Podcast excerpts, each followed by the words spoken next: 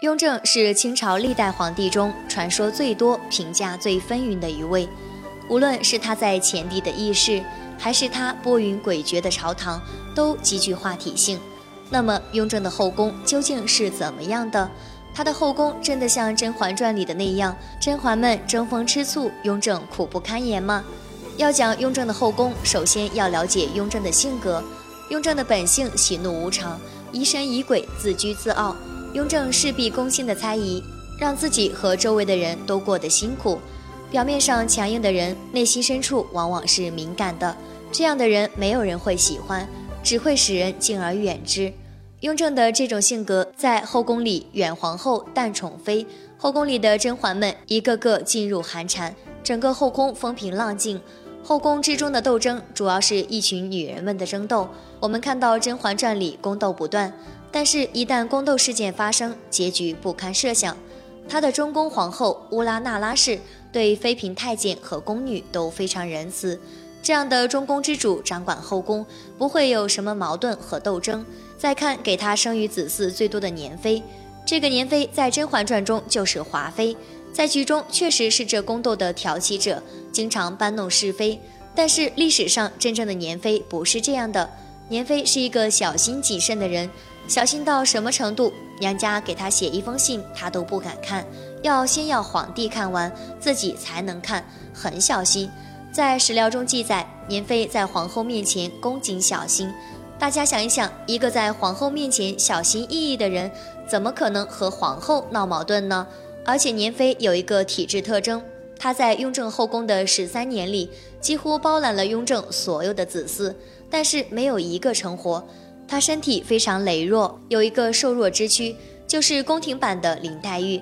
所以这个年妃小心谨慎，身体又不好，是不可能挑起宫廷斗争的。那么再看一下三号人物熹贵妃，也就是乾隆皇帝的生母，她家道寒弱，家里面连一个可以使唤的佣人都没有。这样的一个人进入宫廷里面，必须要小心谨慎。另外，熹贵妃在宫中，她的封号稳步上升。在雍正元年被封为熹妃，那么到雍正三年的时候，年妃去世，她自动成为二号人物。到雍正九年，皇后去世了，那么她自动又升为一号人物。虽然她的封号没有上升，但是她的地位、她的位置在那摆着，就成了说话算数的一号人物。所以她的福气运气如此之好，根本没有挑动是非的必要。历朝历代关于储位之争，都是伴随着血雨腥风。康熙朝两立两废太子，雍正皇帝身临其境。当时废太子的时候，康熙皇帝熬尽了心思，心力交瘁，一边下谕旨，一边哭泣，几乎要栽倒在地。这个事情，雍正皇帝记忆犹新。康熙晚年，九个儿子各树党羽，皇储争夺如火如荼。这件事情给康熙皇帝带来了极大的困扰。康熙帝日夜为之操劳揪心，真的是愁断了肠，愁白了头。雍正不希望这种骨肉相残的事情发生在自己的孩子们身上。雍正把皇太子的名字写在一张纸上，然后封起来，放到正大光明匾的后面，实行秘密立储制度，不公布这个太子是谁，这样不就不会产生斗争了？大家都有机会，不要争斗。我虽然把你立下来了，但是看你不优秀，将来还可能换掉你。当时他有三个可供选择的人选：黄三子弘时、黄四子弘历和黄五子弘昼。雍正选择了尚未成年的弘历。当时弘时已经成家，弘时非常郁闷，恼怒得很。在这种情况之下，弘时就说了一些不该说的话。他说：“当年我八叔就和我一样，很有条件，很有才华。”但是我祖父没有看上他呀，就没有能够继承皇位。我们知道这些话那是犯禁忌的呀，他不知道吗？这个八叔是自己父皇的政敌，父皇正在收拾他。雍正皇帝听到后非常气愤，他决定要惩处弘时，说：“你还在宫中干什么呀？赶紧给我出宫去，做你八叔的儿子去吧。”就把弘时轰出了紫禁城，弘时由此获罪。到雍正五年八月，弘时英年早逝。有一种说法，说是弘时是被雍正给杀死的，雍正有杀子的嫌疑。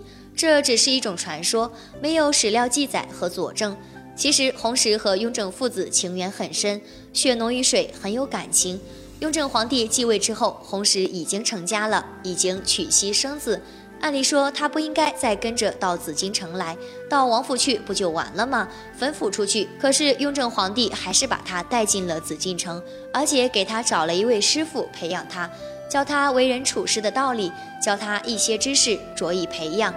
所以，我们看这对天家父子，没有那种生死不见的怨恨，也没有因为储位而引起流血冲突。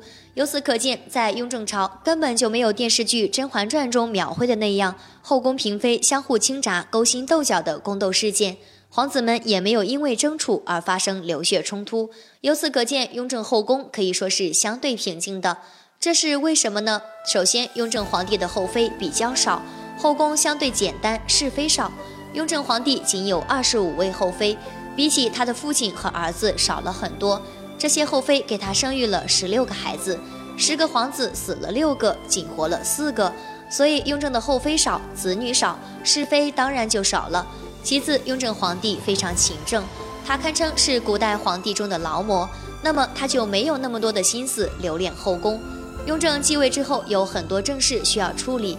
整顿吏治，发展经济，整个社会百废待兴。他的时间和精力大部分都放在前朝批阅奏章、处理政务上，他就没有精力，也没有那么多想法到后宫去。这也难怪这个《甄嬛传》中，皇太后说：“皇帝呀，有十几天没到后宫中来了。”这句话还是符合历史事实的。再有就是雍正皇帝心力不济，因为几乎少有人承认雍正皇帝得位是正常的。雍正皇帝真的很孤立，甚至不敢走出京城，他非常担惊受怕。这种孤家寡人、悲凉的心态，也影响他到后宫中去，影响了他的宫闱之乐，影响了他对后妃的兴趣。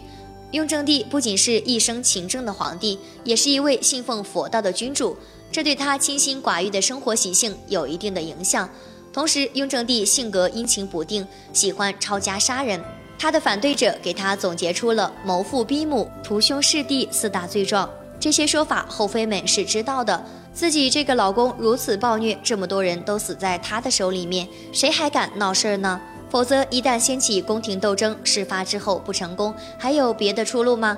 所以，雍正皇帝的后宫中那些个后妃们，个个噤如寒蝉，彼此相安无事。历来腥风血雨的后宫，唯有雍正的后宫一片和谐。这里边一方面是因为甄嬛们温柔贤淑，更主要的是和雍正清心寡欲、严谨细致、力求不出纰漏的处事观分不开。